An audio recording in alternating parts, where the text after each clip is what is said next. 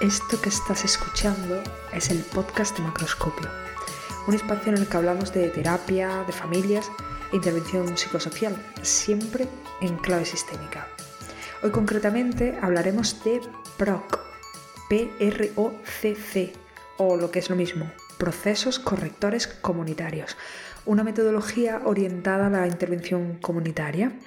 Y lo haremos acompañada de Carmen Infantes, que es miembro de Macroscopio, eh, quien se ha dejado enredar por un contenido que compartió hace una semana y que despertó mucha curiosidad. Y bueno, ahora te cuenta ella un poquito más adelante, te cuenta cómo, cómo surgió esta colaboración. Pero antes, déjame que te cuente que si quieres formar parte de Macroscopio, eh, y como me decía el otro día Zairi, que es la última persona que ha llegado a la comunidad, me decía eh, que buscaba pertenencia y encontrar con quien hablar un mismo lenguaje sistémico. Pues exactamente eso es de lo que se trata macroscopio. Le dije, te voy a robar las palabras porque lo has definido muy bien, así que esa es una buena definición de lo que es macroscopio. Pues si quieres encontrar ese sentimiento de pertenencia y, y encontrar quién hable tu lenguaje sistémico, pues echa un vistazo en la web macroscopio.com y ahí de entrada vas a encontrar un botón bien grande eh, en el que tienes toda la información de, lo que mm, consigues haciendo, haciéndote miembro de macroscopio y toda la información que puedas necesitar para dar el paso. Y nada más, dicho esto, vamos a escuchar la conversación que tuvimos el otro día Carmen y yo, en la que me introducía eh, en todo esto de los procesos correctores comunitarios, que es algo que aunque forme parte de, la intervención comunitaria, no sé en qué sector trabaja, tú que estás escuchando este capítulo, pero seguro que hay alguna cosa que puedes aplicar en tu trabajo porque es algo muy transversal y algo que, que es muy, pero que muy interesante. Te dejo ya con la conversación. Hola Carmen, ¿qué tal? Hola Sara, buenas tardes. pues aquí encantada de hablar contigo. Oh, qué bien. Pues igualmente, ¿eh? el, placer es mutuo. Bienvenida al, podcast macroscópico y muchas gracias ¿eh? por este ratito. Pues gracias a vosotros por darme la oportunidad de estar aquí. Vamos a contarle a la gente cómo ha surgido esto, porque igual piensan que hemos hecho un, un briefing, un intercambio, no sé qué, pero yo le he pedido a Carmen que, que quería venir eh, súper verde en este tema porque tengo muchísima, muchísima curiosidad y quiero descubrir con vosotros, con la gente que nos está escuchando ahora, vamos a descubrir una metodología de trabajo y no tengo prácticamente ni idea de la metodología, pero tiene muy, muy buena pinta. Ahora Carmen nos contará en qué contexto la, la utiliza y de dónde surge, pero vamos a contarle cómo ha surgido esta, esta idea de compartir este ratito esta tarde. Pues la idea surgió de que en Macroscopio, se publicó un podcast que hablaba sobre límites y fronteras.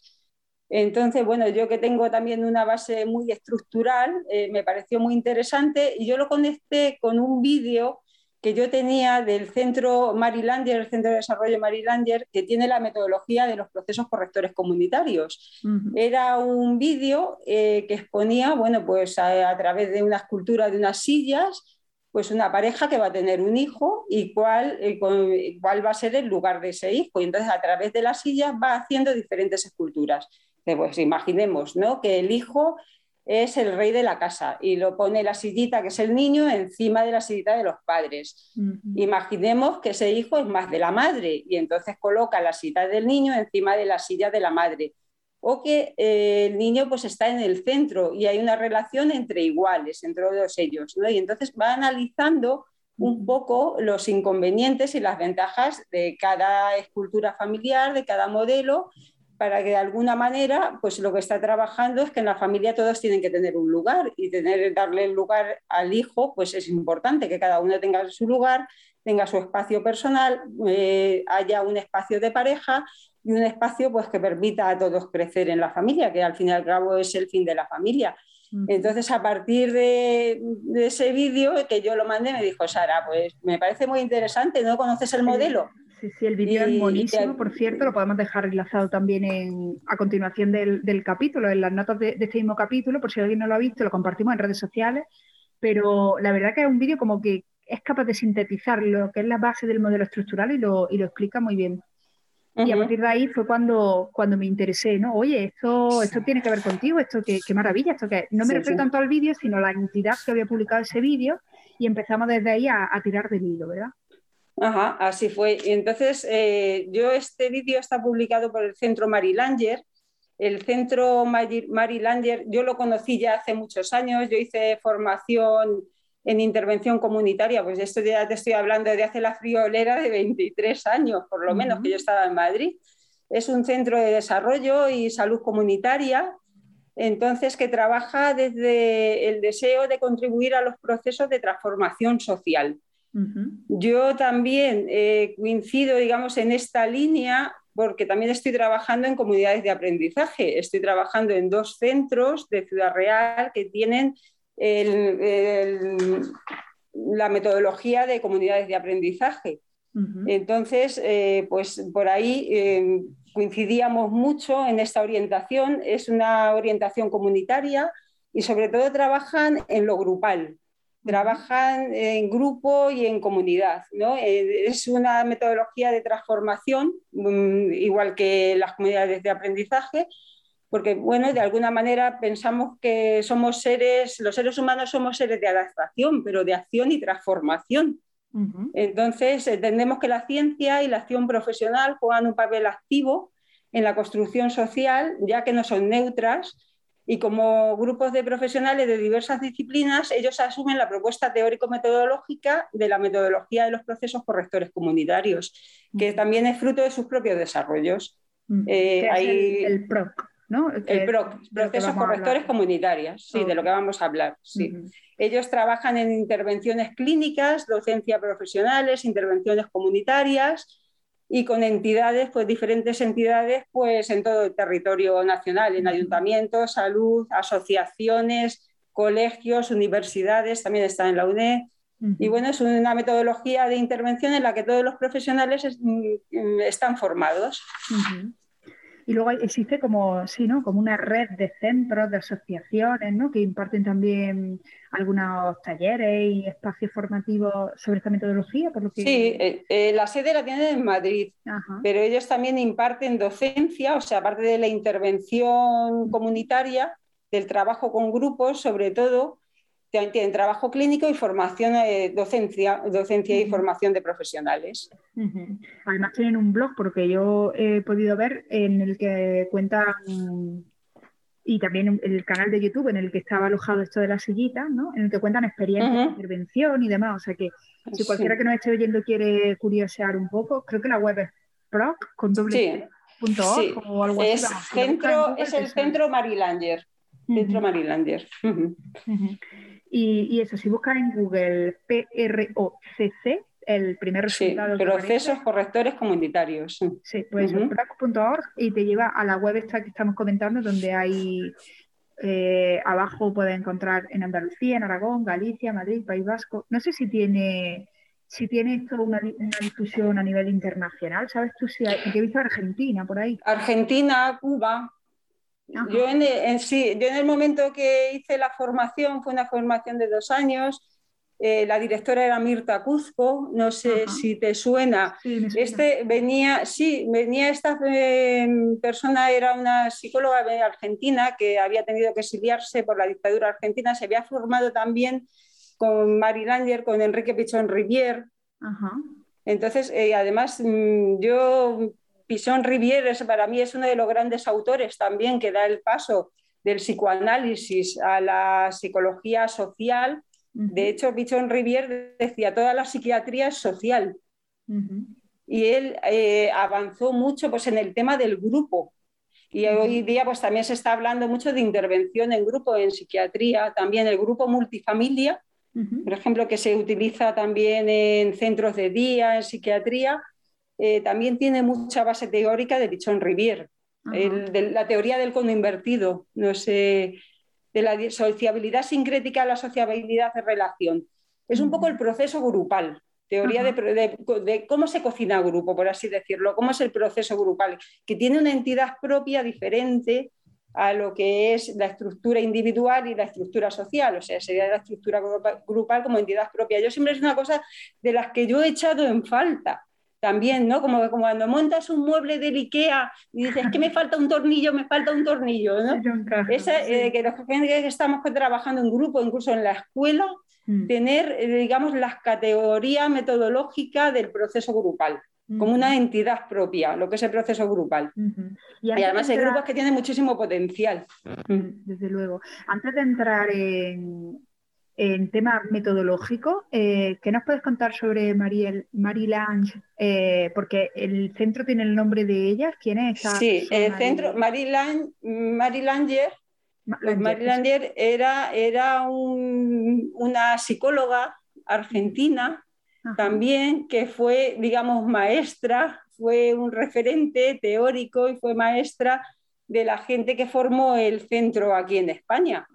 Entonces le dieron ese nombre. Eh, de ahí un poco viene el, nombre del centro. Y la metodología, digamos, la firma ella, es una teoría que... No, no, no, la metodología, el centro tiene ese nombre, pero la metodología se ha ido desarrollando por los profesionales que trabajan en ese centro, están todos formados en esta metodología. ¿Quieres te paso a contar un poco en qué consiste? La metodología. pues mira, la metodología... nos interesa saber en qué consiste un poco a nivel general y cómo la aplicas tú en tu trabajo. Ahora nos cuenta un poco sobre sí, Sí. La metodología de los procesos correctores comunitarios tiene como objeto de estudio la vida cotidiana. Entonces, eh, se, estudia un poco lo que pasa, no lo que debería pasar en teoría o cómo tendrían que ser las cosas, sino qué, ocurre en la vida cotidiana. Entonces, se observa que la gente pues, se queja mucho. Hay una queja muy generalizada. Por ejemplo, por ejemplo, pues se suele decir que de hijos, padres, nietos, de cuidar, nunca te jubilas un poco la queja de las mujeres, ¿no? de la sobrecarga que tienen las mujeres de ser siempre cuidadoras, eh, de tenerle que repetir a los niños las cosas 20 veces y no nos hacen caso. Me duele la boca de decirle las cosas tantas veces, de que la gente va a su aire, del, todo el día con la pantallita, los adolescentes. ¿no? El otro día, pues en el podcast que hacíamos de los adolescentes empantallados, todo el día con la pantallita. Eh, de la adolescencia como que es mm, pues un mal que se cura o no se cura, ¿no? es una enfermedad que se cura con el tiempo, ¿no? Eh, bueno, pues un poco eso genera, eh, genera mucha queja, genera mucha queja, pero no se analiza ni se cuestiona. No se, mm, se piensa que es que eso es así porque tiene que ser así y ya está, se naturaliza. Es algo que está naturalizado y después de la queja solemos decir, bueno, pero es que tiene que ser así. Hay que aguantarse, hay que resignarse, no puede ser de otra manera. Por un lado, quejarse yo pienso que está bien, porque mm, la queja es un paso.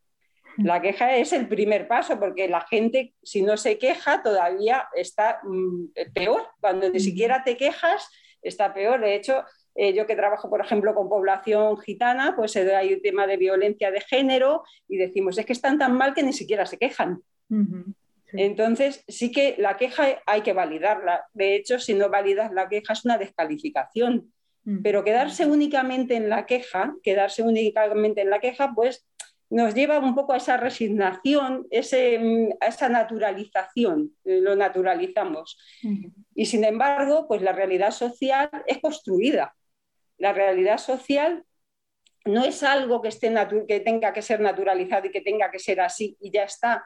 Es que es construida y puede ser de muchas maneras y eso puede ser de otra forma. Se puede cuestionar y se puede analizar y se pueden hacer las cosas de otra manera.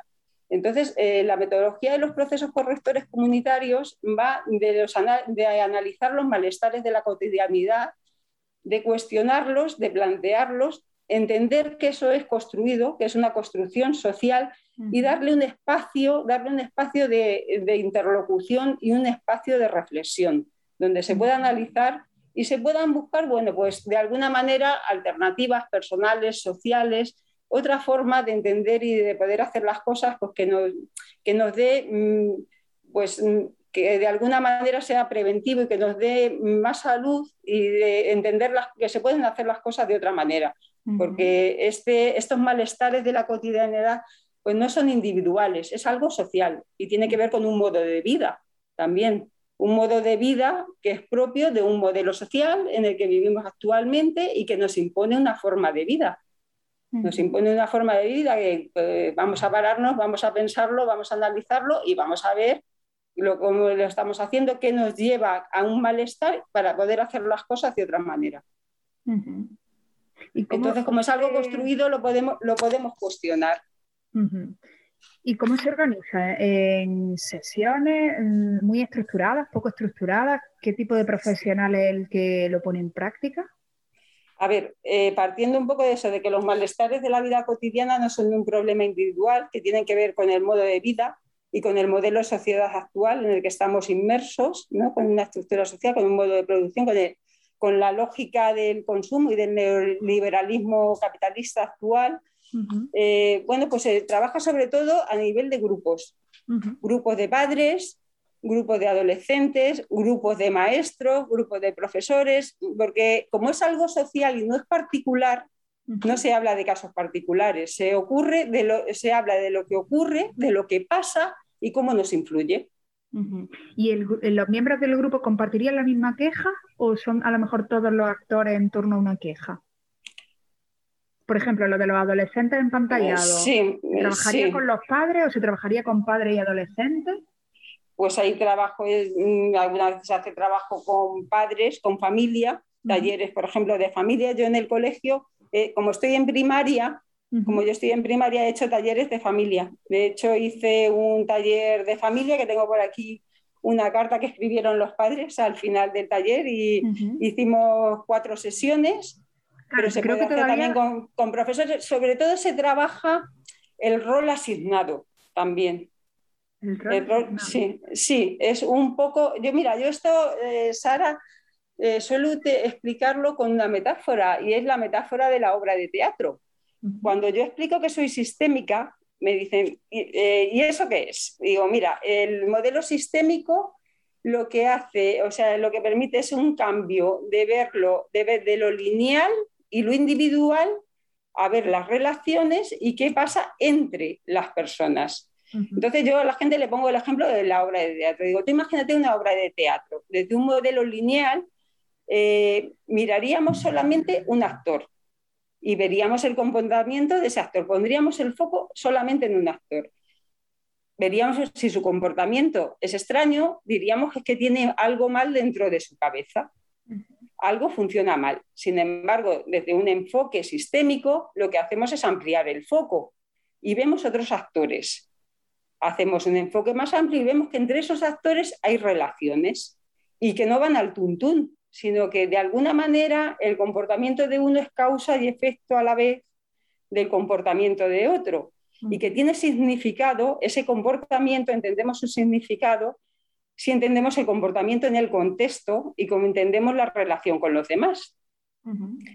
Eh, de esta forma, eh, resulta que no podemos, eh, digamos, aislar una variable para entender el comportamiento, tenemos que ampliar el foco. Y eso la gente lo entiende muy bien. Pues sí, me, voy a quedar con esa metáfora porque me La metáfora de la obra de teatro es como ampliar el foco y ver las relaciones que hay entre otros actores. La gente eso lo entiende. Y, además, desde, este, desde esta metodología, yo he añadido algo más. Pero es que además, eh, para hacer una obra de teatro, para hacer una obra de teatro, ¿qué hace falta? Bueno, pues hará falta eh, no solamente unos actores, hará falta un guion, hará falta un director y hará falta también un productor que ponga en marcha esa obra. Esa obra pues la pondrá en marcha si es comercial, porque si va a poner esa obra y no va a tener ningún éxito, no va a tener público, pues el productor no va a invertir dinero. Se trata de que la obra sea comercial. Entonces, eh, de alguna forma, eh, también esa, obra de teatro y esas relaciones tienen que ver con el contexto, un contexto más amplio, que es el contexto social. Que esa obra además tiene que ver con el modo de vida y que, y que sea de alguna forma sea comercial apostarán por una obra que en ese momento sea lo que en ese momento eh, pueda tener éxito y pueda tener público, que no siempre va a ser lo mejor. Lo comercial puede ser que alguna vez sí, pero no siempre necesariamente lo más comercial va a ser lo mejor. Entonces, eh, es añadir también esa vuelta de tuerca más a la obra de teatro, para conectarla también con, con lo social. De alguna manera el modo de vida... sí, claro, claro. Tiene que ver con el modo de vida. La, forma de vida de las familias tiene que ver con el modo de vida actual. Entonces, de, esa, de esa forma, pues es más fácil, digamos, de entender que no solamente es la obra de teatro, sino pues, está puesta en marcha en un momento en que es comercial. Ok, entonces... Y eh, además en esos papeles, en esos papeles que se les da a los actores, hay una letra pequeña que nos, tiene, que nos dice cómo tenemos que ser. Cómo tenemos que ser buenas madres, cómo tenemos que ser buenos padres, cómo tenemos, qué se espera de un buen trabajador social. Es el rol asignado. Es como una letra pequeña que de alguna forma nos dicen cómo lo tenemos que hacer para ser buenos padres, buenas madres, buenos trabajadores sociales. Y ahí un poco, hay, por ahí es por donde eh, funcionan los micromecanismos de reproducción, que interesan también, que interesan a esa forma de vida y a ese modo de producción, que en ese momento pues, es, el que, es el que existe. Eh, yo, por ejemplo, para entender esto, utilizo también, pues de, eh, por ejemplo, el tema de de por qué las familias en la época de la dictadura eran autoritarias.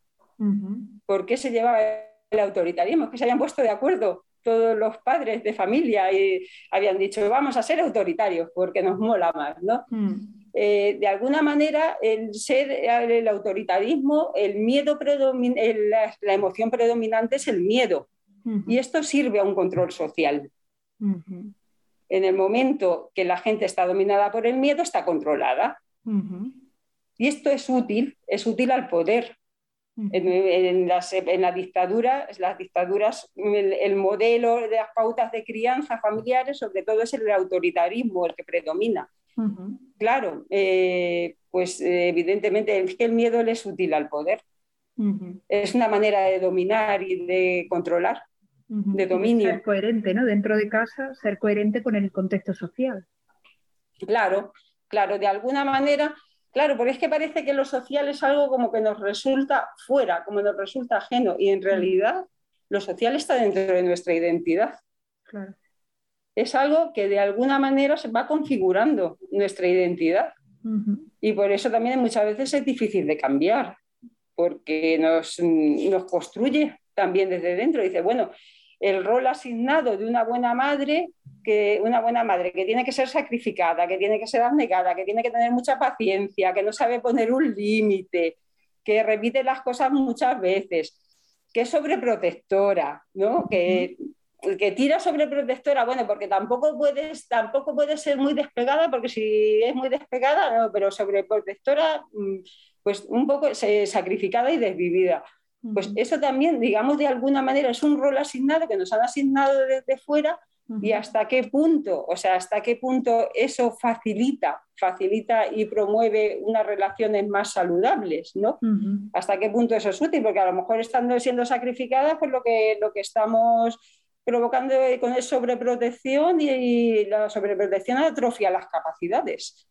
También atrofia el desarrollo de las capacidades y a lo mejor pues mm, tenemos asumido que queremos ser buenas madres sacrificadas y a lo mejor esto es lo que estamos contribuyendo también es eh, a, un modelo de sociedad donde hay un servilismo que tampoco, que tampoco nos interesa. A lo mejor estamos con unas pautas de crianza, estamos promoviendo unas pautas de crianza que mantienen un sistema que a lo mejor no es el que nos gustaría mantener en realidad. Tiene sentido, ¿no? O sea, decimos del autoritarismo dentro de un régimen autoritario y hoy eh, podríamos extrapolar, ¿no? Que el, tipo de crianza responde también a una necesidad del mercado, ¿no? A una necesidad, sí, de un poco también eh, el sujeto, el sujeto que le, al sistema pues le interesa en ese momento. Pues eh, no sé si has leído el libro de Bellerbach, el de los niños tiranos. Sí, sí, sí, sí. Un poco, ¿no? De la tendencia ahora que hay también a sobreproteger a los niños, de, estar a su servicio, ¿no? También que está de alguna manera pues, provocando eso, niños exigentes y tiranos que, que, pueden llegar a ser déspotas ¿no? en la familia. De alguna manera también pues, eh, estamos en una falta de crianza actuales donde los niños son el centro. Y entonces, pues es lo que se promueve también. Lo cual, claro, lo cual genera eh, seres humanos frustrados la frustración conlleva una, una forma también de, estar en el mundo, ¿no? Y de, y de actuar en consecuencia, que viene muy bien a lo mejor al, sistema, ¿no? Como dices. Sí, de alguna manera es eh, lo quiero, lo tengo y lo tengo ya. Mm, y si no me quedo en Twitter. Claro, y no lo exijo. te lo exijo, te lo exijo, ¿no? Claro, de y alguna manera, la culpa a la política o, a lo, o al eh. sistema de, de algo que no que no gestiono yo, ¿no? O que no, o que no inicio yo claro, un. Sin capacidad de... Está fuera. Claro, la culpa está fuera, entonces yo tengo, pues lo exijo y, lo quiero y lo tengo y lo tengo ya, que es un poco lo que promueve más el consumo, ¿no? En vez de, claro, porque los seres humanos tenemos la capacidad de sublimar eh, la frustración y hacer proyecto. Es lo que nos permite hacer proyectos, eh, sublimar la frustración inmediata del deseo. Entonces, con esas pautas de crianza, pues de alguna manera estamos contribuyendo a, que sea un poco el modelo de sociedad el que tenemos, el que de, alguna manera, de alguna manera tenemos unos mandatos, pero que también formamos parte de ellos. Entonces, yo creo que tenemos derecho a, saber, a cuestionárnoslo, a poderlo pensar en grupo y, y, a pensar un poco cómo nos manipulan de alguna forma para, para poder... tendría un sentido narrativo, ¿no? En el, eh, ¿no? En el sentido más, básico de la terapia narrativa, también van por ahí los tiros de, ser consciente de cuánto de los encargos. Discurso, claro, del discurso externo lo estamos interiorizando y estamos actuando. Sí, cómo lo vamos interiorizando, sí, cómo vamos eh, interiorizando son micromecanismos de reproducción, o sea, cómo de alguna manera vamos interiorizando encargos sociales, que son encargos sociales, pero que al final construyen nuestra identidad. Y nuestras quejas. claro, y nuestra forma de vida, y lo reproducimos, y muchas veces lo reproducimos eh, sin pararnos a pensarlo, a analizarlo, a cuestionarlo y a criticarlo, porque pensamos que es lo natural. Por ejemplo, el rol de la mujer es un ejemplo muy, muy claro, ¿no? Pues que se pensaba, o sea, que es que las mujeres tienen que ser así por y son así por naturaleza. Cuando luego hemos visto que es algo construido y es algo construido socialmente, porque de alguna manera el género es algo social. Lo que pasa es que al final pues, forma parte de nuestra identidad. También ser cuidadoras emocionales, bueno, pues es algo que hemos de alguna manera, hemos aprendido desde muy chicas, muy chicas. Cuando tú no tienes filtro, no tienes lenguaje, no tienes capacidad de conciencia. Y todo eso, pues ahora tenemos, podemos pensarlo, podemos tomar conciencia de ello y ver lo que nos es útil y lo que no. Esto no quiere decir que todo haya que tirarlo por la borda. Eh, Maturana decía que si quieres transformar, empieza por ver con qué te quieres quedar. Y es que, bueno, Maturana es que para mí es un pensador de cabecera. y entonces, bueno, pues eh, poder revisar, poder revisar todo eso y hacerlo en grupo. Y hacerlo en grupo porque además es algo social y es algo que nos influye desde lo social. Claro, y que tiene, que tiene consecuencias pragmáticas. El claro. nombre de la, de la, metodología habla de procesos correctores comunitarios. ¿En qué medida correctores? ¿Qué, ¿Cuál es el objetivo de esas sesiones o de ese proceso grupal, eh, ¿qué tipo de objetivos se pueden marcar? A ver, eh, la metodología se basa en, el estudio de los indicadores diagnósticos de población. ¿Esto qué quiere decir? Que de alguna manera, de alguna manera vemos qué nos dice la teoría y qué nos encontramos en la práctica. Por ejemplo, por ejemplo, la teoría nos dice que crecer es el camino de sucesivos prendimientos y desprendimientos que conduce a la autonomía. Y que es un proceso. Para crecer hace falta espacio y tiempo y hace falta tener un lugar. Hoy día nos encontramos con que vivimos en un mundo con muchas prisas. Todo son prisas, todo es eh, lo rápido, todo es mm, pues sin pararse muchas veces a pensar, no nos damos tiempo ni a pensar. todo tiene que ser la inmediatez, la inmediatez, y entonces, claro, todo, eso es una forma de vida que no ayuda. Cuando, por ejemplo, es uno de los emergentes, de ahí, o sea, de ahí van saliendo emergentes, que quiere decir un poco la forma de vida actual, eh, qué, es, qué son las cosas que nos, nos están dificultando, dificultando que, este, que el crecimiento se pueda dar de esa manera. Entonces, eh, lo que vemos en la familia es que sobre todo hay muchas prisas, hay un descoloque también de lugares, dificultades a la hora de poner límites, sobre todo el tema de los límites, el tema de la autoridad, mucha distorsión en el tema de la autoridad. De hecho, hoy con los padres, yo de los temas que más trabajo es límites y autoridad, porque estamos también en una época donde hay mucho descrédito de la norma y descrédito de la autoridad. Es una palabra que suena como autoritarismo, a dictadura, eh, suena como muy anticuada. Mm, cuando tú hablas, y yo sobre todo eh, en colegios, cuando hablas de la necesidad de la autoridad y de que los niños necesitan adultos a los que respetar, y los niños necesitan adultos con autoridad, la gente mm, lo agradece, lo agradece porque no es el discurso dominante. Entonces, eh, pues trabajar hoy día límites y autoridad en familia se agradece mucho. Y sobre todo trabajar cómo no perder la autoridad. ¿Qué no hacer para perder la autoridad? Porque también tenemos unas teorías pedagógicas pues que yo creo que dan también mucho lugar a la confusión muchas veces. En el podcast que hacía el compañero sobre los adolescentes empantallados, la adolescencia es algo que se cura con el tiempo, también hablaba de eso, ¿no? De, que hoy día, pues, eh, con esto de ser padres guay y además te lo venden como que eso es facilitar autonomía, a los niños se les pregunta mucho qué quieren hacer. Entonces, claro, eso les da un poder eh, que cuando son adolescentes, pues cuando son adolescentes, pues difícilmente van, le vas a poder, los adultos les van a poder ayudarse, ayudar a autorregularse y a poner, poner límites y poner autoridad, ¿no? Cuando ellos pues han cogido ese de poder desde muy chico. Y eso, esto tiene que ver también con, con las pautas de crianza actuales. Si estuviéramos en otra época, en la época de nuestros padres, seguramente los problemas serían otros. Los problemas serían otros. A lo mejor los problemas en la época de nuestros padres sería el desprendimiento, ¿no? Las dificultades que tenían para el desprendimiento. Que las dificultades que iban encontrando, claro, claro, para ir un poco dejando espacio, dando más libertad, eh, facilitando el, desprendimiento y dando más autonomía a los hijos.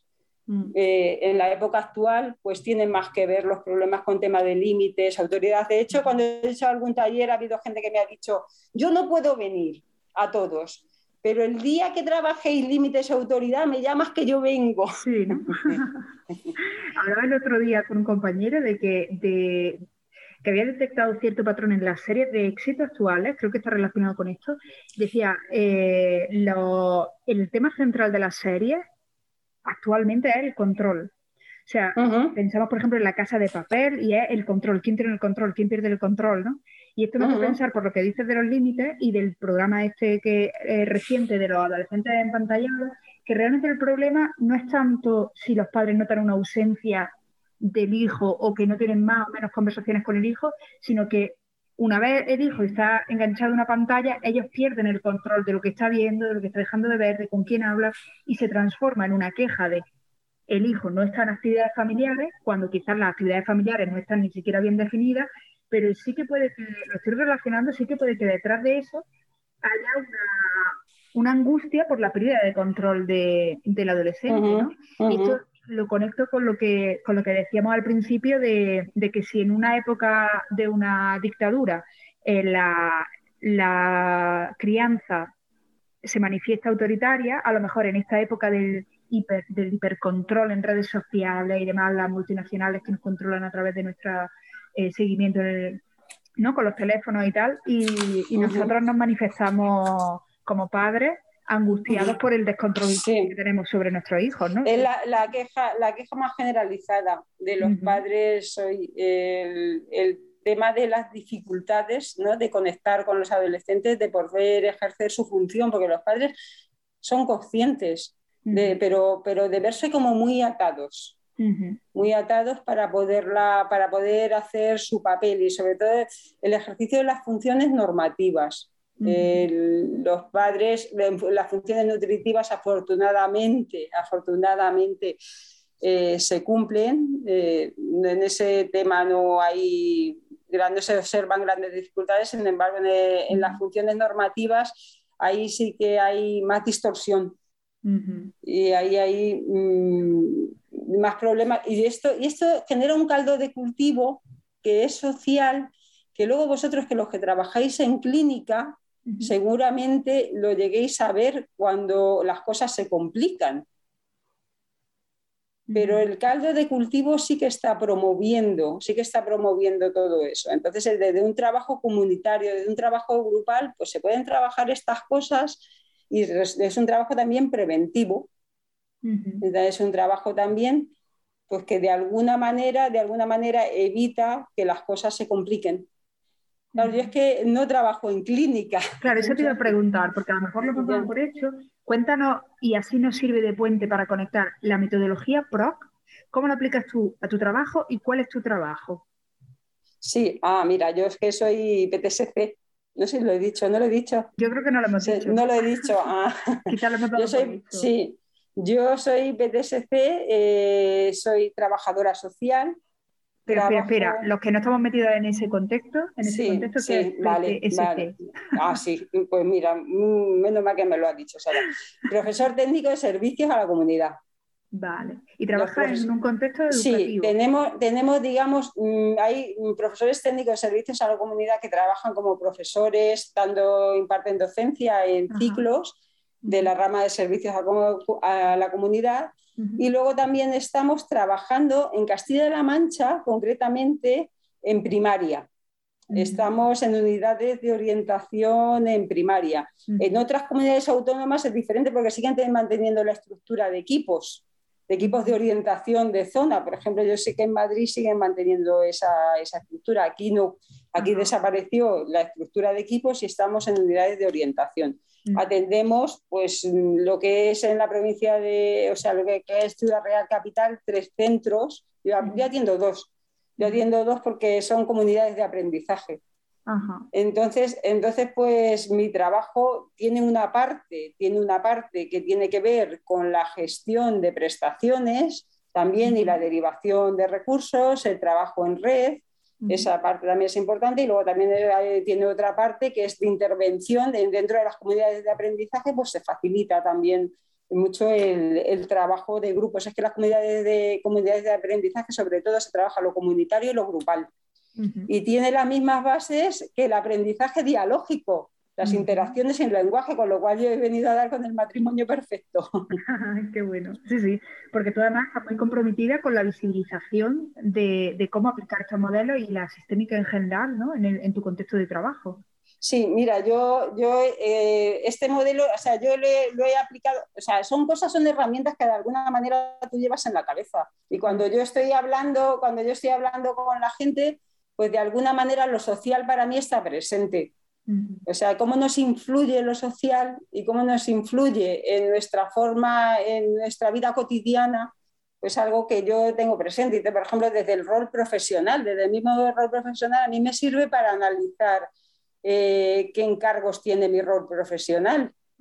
Yo como trabajadora social, pues la trabajadora social tradicionalmente el encargo que hemos tenido ha sido de gestión de prestaciones y derivación de recursos.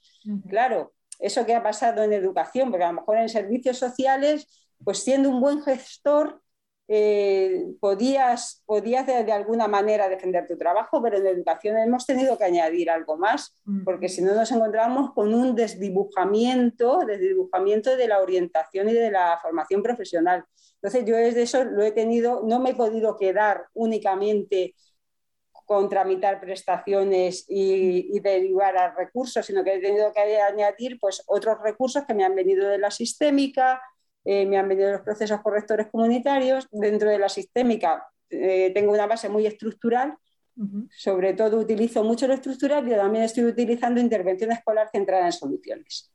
Y un poco dependiendo de lo que vaya a hacer, pues voy cambiando de lente. Es como el fotógrafo como un fotógrafo, que dependiendo, de, si voy a hacer, por ejemplo, un trabajo de escuela de padres o de taller de padres, pues a mí el proceso de procesos correctores comunitarios es una metodología que es muy útil, porque de los talleres, los talleres que ya están eh, diseñados y está todo muy estructurado, está todo muy medido, está todo muy marcado. Entonces, pues la gente que nos dedicamos a clínica, pues es, es, es una metodología que es muy concreta. Entonces, eh, está todo muy estructurado. Entonces, los talleres, pues están, están todos los talleres definidos con todo el tiempo, todo, todos los momentos medidos, todo lo que tienes que hacer en cada momento y facilita. En educación facilita el trabajo en los talleres. Claro, y ya para ir cerrando, eh, si alguien está escuchando esto y dice, oh, pues esto encaja muy bien en ese, cada uno tiene su, propio, su propia receta, ¿no? Tú decías que integraba eh, nociones del estructuralismo, de la, de la, intervención centrada en soluciones y demás inspiraciones, ¿no? Influencias.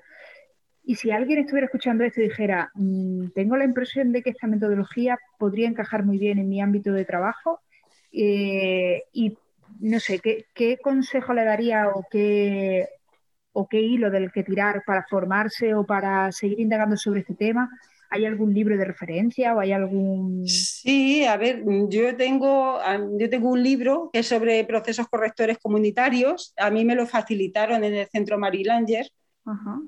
Eh, es un poco, y vienen, digamos, las sesiones, a ver, las sesiones, por ejemplo, de escuela, yo sobre todo en educación, pues es escuela de padres, talleres, talleres de padres. Yo el taller de padres, el último que hice fueron cuatro sesiones que la primera hablaba sobre familia y la función social de la familia, la segunda sobre autonomía y cómo se construye, la tercera sobre límites y autoridad y la cuarta sobre el lugar de cada uno, lo que los sistémicos llamamos triangulación.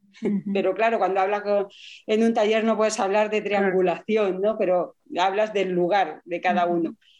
Eh, yo lo hice en cuatro sesiones porque también dependiendo de los momentos, hay momentos a lo mejor que las sesiones, que se podían hacer más número de sesiones porque, digamos, la gente participaba más asiduamente o a lo mejor en un pueblo, por ejemplo, la gente participa más. En una ciudad a lo mejor es más complicado meter más número de sesiones porque la gente, a ver, por lo general, pues son familias que trabajan los dos y muchas veces en horario de colegio pues también es complicado que la gente tenga disponibilidad horaria para poder participar en las sesiones. Yo la última que hice, ya te digo, son, fueron cuatro sesiones y fueron con familias, pero que también se puede hacer pues en institutos, se puede hacer en centros de servicios sociales, en centros de salud, se puede trabajar con hombres, por ejemplo, el rol asignado, muchas veces el rol asignado del hombre, que yo también he oído también muchas cosas en macroscopio muy interesantes, sobre el tema del rol asignado del hombre ¿no? con una problemática silenciada,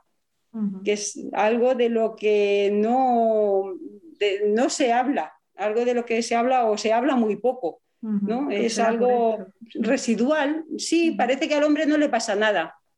¿No? Y eh, que no, que no le, como no hay queja, como no hay queja y no se habla, pues mm, lo cual lo que luego después cuando te pones un poco a mirar y en familia hablas de cómo se sienten los hombres, pues te dicen descolocados, periféricos, ausentes, no sabemos cuál es nuestro lugar. Estamos ahí a ver dónde nos mandan, a ver si nos dicen qué tenemos que hacer, porque tampoco sabemos cómo acertar, muy desconcertados. Eh, y eso también es algo de, que, que, también se puede trabajar o bien dentro de los grupos de familia, trabajar rol, trabajar género, porque el género nos influye mucho en cómo somos madres, cómo hemos aprendido a ser mujeres, porque una antes de ser madre es mujer. Cómo hemos aprendido a ser mujeres y eso nos influye en cómo luego somos madres y el lugar que le damos al hijo y, ser hombres, pues también se puede trabajar desde ahí. Con adolescentes, pues la problemática actual de los adolescentes. Depende un poco de, de, dónde estés trabajando, mm, pues se puede, se puede hacer grupo, se puede hacer grupo, o yo cuando lo hago pues a nivel individual, pues es algo que yo tengo presente también. La influencia de lo social. Qué interesante y qué sistémico, ¿eh? No sé si... Sí, porque veo la influencia clara de la sistémica, no sé si lo reconoce como, una fuente de la que beba, pero para cualquiera que esté familiarizado con la sistémica no le debe de sonar nada extraño, ¿no? Yo para mí es que es, como una lente más. O sea, es como, digamos, porque yo digo que en educación tienes que ir del microscopio al telescopio. Y que muchas veces tienes que poner un ojo en el microscopio y otro ojo en el telescopio y ver cómo hay una interacción dinámica. Precisamente ese es el sentido de que este proyecto sea de macroscopio, por cierto, que, a veces a lo mejor eh, pasa por alto, pero el, macroscopio es precisamente el instrumento metafórico con el que observamos los sistemas, ¿no? la relación que hay entre, los elementos. Sí, sí. Y cualquier sistémico es como si, llevara esa lente, ¿no? ese artefacto eh, imaginario eh, a través del cual le permite ver esas relaciones, ¿no? los hilos que conectan la Claro, y ver las conexiones, eh, ver la conexión dinámica que hay entre todos los sistemas. Eh, hay una estructura grupal, hay una estructura social y una estructura individual. El grupo es espacio de intermediación entre la estructura social y la estructura individual. De alguna manera, la familia, la escuela, está entre medias del individuo y la sociedad. Que cada, cada lo grupal, lo individual, lo social tiene una entidad propia y tiene unas leyes propias de funcionamiento, pero está todo conectado. Entonces es como, como jugar con esas lentes, ¿no? Del microscopio al, telescopio. es, resulta divertido, ¿no? y muchas veces dicen, ay Carmen, es que tú a mí me vuelves loca, porque resulta... Y, llevan razón, y llevan razón. Porque hace un momento me estabas hablando de la familia cuando estabas haciendo el análisis de la familia, de no sé qué, de las capas de la cebolla, de que los padres, la infancia de los padres, la relación conyugal, eh, la parentalidad. Dice, y ahora me vienes a hablar de las interacciones entre la familia y la escuela.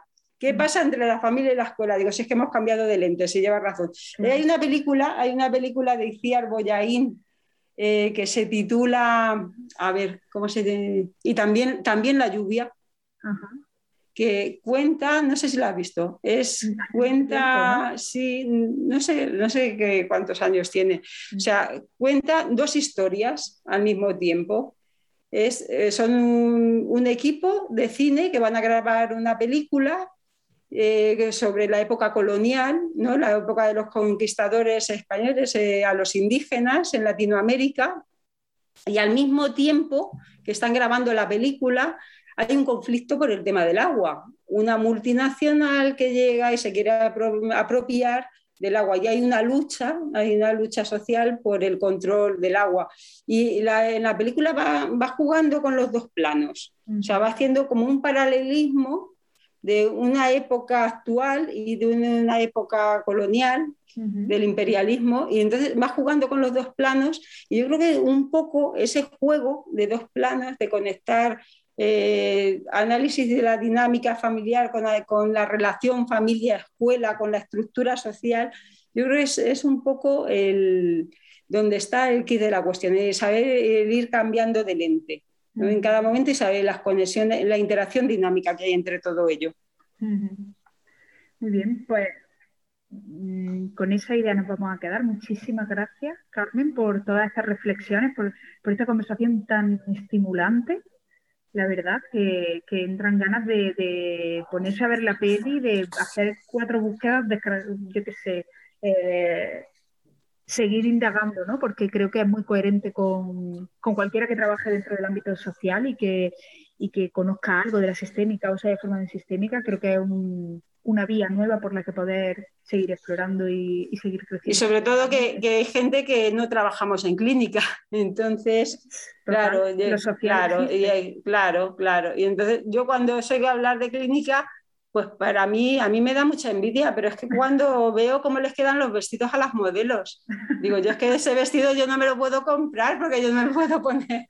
Bueno, pero tenemos un club social precisamente para, este tipo de, marcos, ¿no? Y, de ver las cosas de forma distinta. Yo es que tengo que reconocer que mi vocación es muy, muy, muy social, con lo cual eh, por eso me, me interesa muchísimo por este tipo de, de metodología y espacios de intervención y, lo, y, voy alternando ¿no? entre lo social y lo clínico porque me encanta también, pero reconozco que, sea, lo clínico me estimula y me gusta profesionalmente y me desafía, pero lo social es lo que me tira y, me, y como que de alguna forma eh, me hace de dentro, ¿no? Es más vocacional y, mi interés como muy espontáneo por, por, la intervención social y si es así a nivel grupal y comunitario, pues como que, que responde a todas mis, mis curiosidades y mis intereses. Entonces, claro, hay que dejar un hueco en macroscopia a lo social porque no olvidemos, y yo siempre procuro recordarlo, que la sistémica surgió en lo social.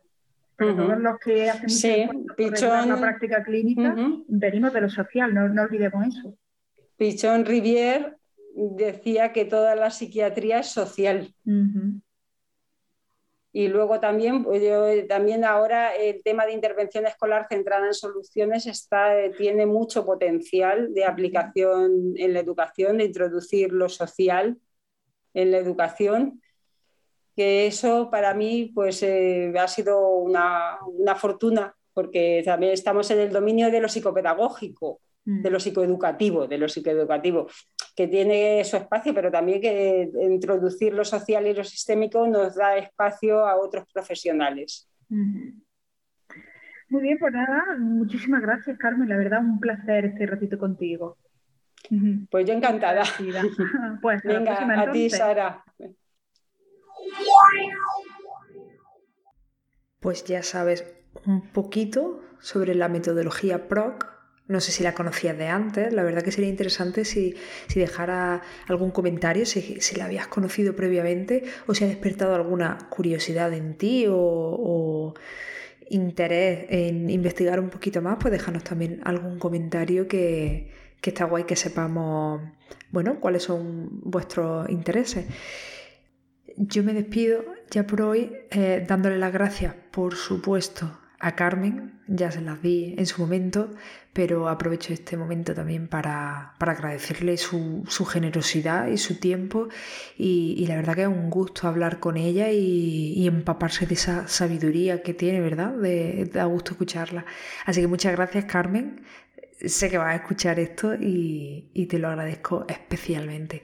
Y bueno, y como siempre, pues ya sabes, a, todos los miembros de Macroscopio que hacen posible este podcast, entre otras cosas, y, todos los proyectos en los que nos andamos liando en Macroscopio, es gracias a esa comunidad que va creciendo cada vez con más fuerza. Y, y bueno, pues muchas gracias a todos los miembros que apoyan este proyecto y a ti si no eres miembro pues ya sabes que puedes pasar por la web macroscopio.com y apuntarte ya mismo. Nada más, un abrazo y hasta la semana que viene.